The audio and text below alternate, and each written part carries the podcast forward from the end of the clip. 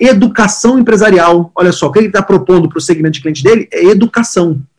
Empresário, eu não vou só processar sua folha, eu vou te educar sobre o que diz a, a, a CLT depois da reforma trabalhista, ou depois da lei de terceirizações, ou depois da social. Eu vou te ajudar a entender se você tem algum benefício fiscal que você poderia estar explorando, ou se você está tendo algum tipo de ameaça.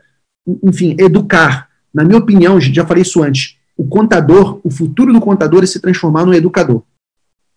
O contador consultor é um educador, né? É, é, essa é a essência. Quando você educa o empresário a ser um empresário melhor, você está capturando o coração dele, está ajudando ele de uma forma tão íntima e tão profunda que ele nunca mais vai te largar e vai fazer questão de pagar mais caro para você.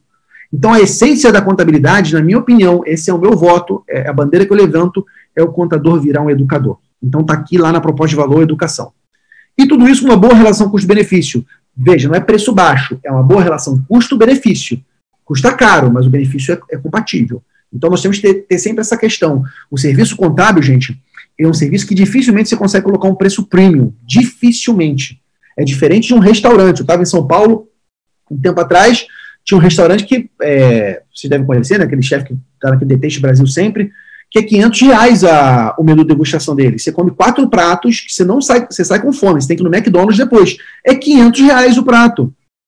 E na, na, mesma cidade de São Paulo, você consegue encher o bucho por 10 reais, comendo a, um salgado. Pô, você mata a mesma dor, a fome, só que um lugar você paga 10 reais, outro lugar você paga 500. Por quê? Porque existe uma margem de agregação de valor, de luxo, de experiência para esse tipo de, de, de produto e serviço. Na minha opinião, para o serviço contábil, é difícil você ter uma escala tão grande disso.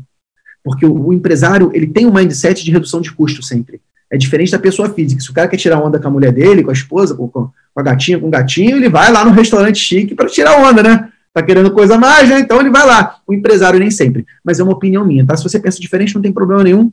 Vai para frente. Você não pode deixar de ter um plano. Tá lá, ok? Proposta de valor.